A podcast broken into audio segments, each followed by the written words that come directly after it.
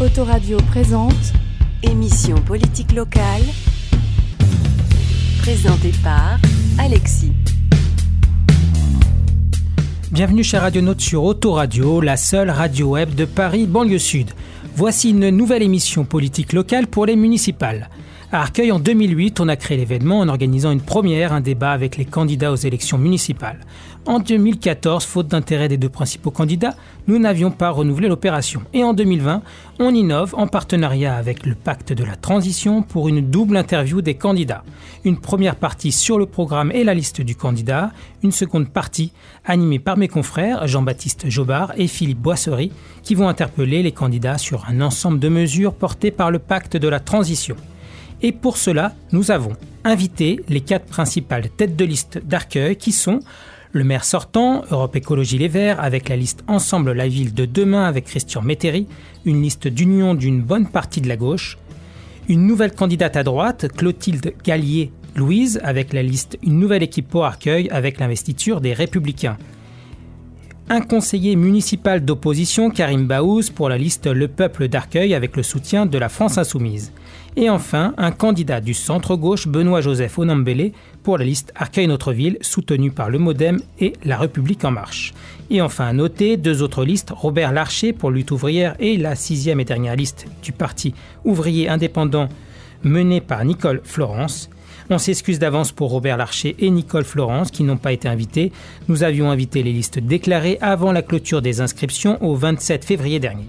Et nous avons privilégié les listes des principaux courants politiques en France.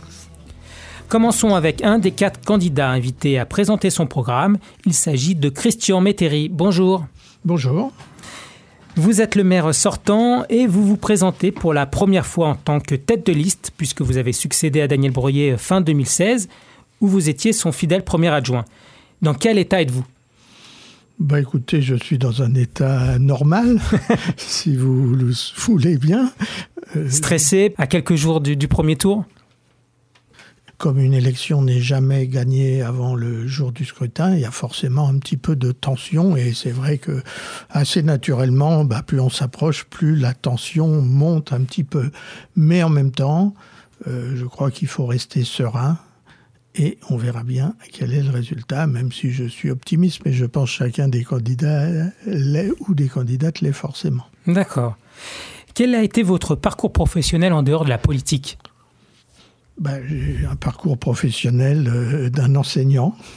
J'ai commencé mon activité professionnelle comme prof de maths dans un lycée euh, du nord de la région parisienne, ceux que ça intéresse, à Montmorency.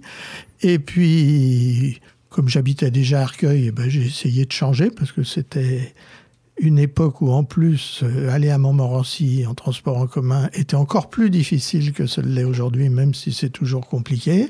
Et donc, j'ai euh, pu obtenir un poste euh, à l'université d'Orsay, à l'IUT d'informatique. Et donc, j'ai fait le reste de ma carrière comme prof d'informatique dans cette IUT. D'accord. Et depuis combien de temps êtes-vous élu à la, à la mairie d'Arcueil Alors j'ai été élu à Arcueil en 1989.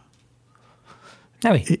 oui, ça fait un petit moment déjà. Bon, j'ai pas été tout de suite euh, aux responsabilités, donc j'ai été un simple conseiller municipal et puis au fur et à mesure, j'ai pris un certain nombre de, de délégations. D'accord. Alors la plupart des, élus ancrés depuis euh, des décennies, comme Maxta, Daniel Bourrier, Jean-Michel Arboré et Dominique Jacquin pour l'opposition, ne se représentent plus. Et vous, vous avez 66 euh, ans. Pourquoi continuez-vous? Ben, Parce que euh, j'en ai envie. Et pourquoi j'en ai envie, c'est pas pour le plaisir d'en avoir envie, mais simplement parce que je pense que je suis maire depuis trois ans et euh, quand on est maire, on n'a pas exactement la même place et le même rôle que lorsqu'on est un conseiller municipal ou qu'on est un adjoint. Donc j'ai lancé un certain nombre de choses au cours de ces trois dernières années, certes dans la continuité de ce qui s'était passé avant, et je renie pas les mandats précédents, mais en même temps avec la volonté de faire bouger les choses un petit peu plus vite, d'autant plus que cette période du dernier mandat, mais qui n'est pas simplement parce que c'est le dernier mandat, est une période où un certain nombre de choses se sont fortement accélérées. Les questions pourrait appeler ça aujourd'hui la transition écologique, sont des questions qui sont devenues de plus en plus euh, prégnantes, au bon sens du terme. Et donc, même si nous avons lancé un certain nombre de choses, pense que le mandat qui vient est celui dans lequel nous allons pouvoir faire basculer. D'accord. Et je, voilà, j'ai cette envie, j'ai ce sentiment, je crois que j'ai encore l'énergie suffisante pour le faire et donc je souhaite le faire. D'accord. Mais rassurez-vous, je ne resterai pas 20 ans ou 30 ans maire. Ouais. Il faut savoir arrêter. Euh, je, ne dis rien là-dessus, mais euh, par contre, on a vu durant ce mandat, et aussi à, donc à Arcueil, à Montrouge, à Cachan, à Malakoff, pour ne citer que les villes les plus proches, les maires ont démissionné en cours de mandat pour laisser s'installer un nouveau maire avant les futures élections. Est-ce que si vous êtes maire, vous irez au bout de votre mandat? Alors, cette pratique de partir en milieu de mandat est une pratique assez classique pour assurer la continuité, pour euh, permettre de s'installer au nouveau maire, parce que c'est pas complètement évident quand on arrive de l'être, euh, je suis pas complètement persuadé que c'est forcément la bonne chose. En tout cas, pour ma part, euh, j'irai, si les électrices et les électeurs veulent bien m'élire, j'irai jusqu'au bout de ce mandat. D'accord. Alors, quelques mots sur, sur votre liste par rapport à, celle de 2008. 2008 ou 2014 euh, Pardon, 2014, bien sûr. Écoutez, il y, a des gens euh, sur les 11, 12 premiers noms, ce sont des noms qui étaient déjà présents. Oui, pas tout à fait. Il y a quelques nouveaux aussi dans les 12 premiers, je crois, mais le problème... Je crois à la 12e peut-être alors. Peut-être. En tout cas, l'orientation, moi, que j'ai souhaité, quand j'ai proposé aux différentes forces qui composaient la majorité actuelle, hein, qui représentent en gros les l'ensemble des forces de la gauche et des forces citoyennes sur la ville, j'aurais proposé de conduire une liste, puisqu'ils ont accepté, et se donner un certain nombre de, de règles. Et la première des règles, c'est qu'il fallait qu'il y ait le renouvellement sur la liste. Et donc, mon objectif initial était de renouveler à au moins 50%. Nous avons sur les candidats 60% de nouveaux candidats. Après, j'ai bien entendu ce que vous dites.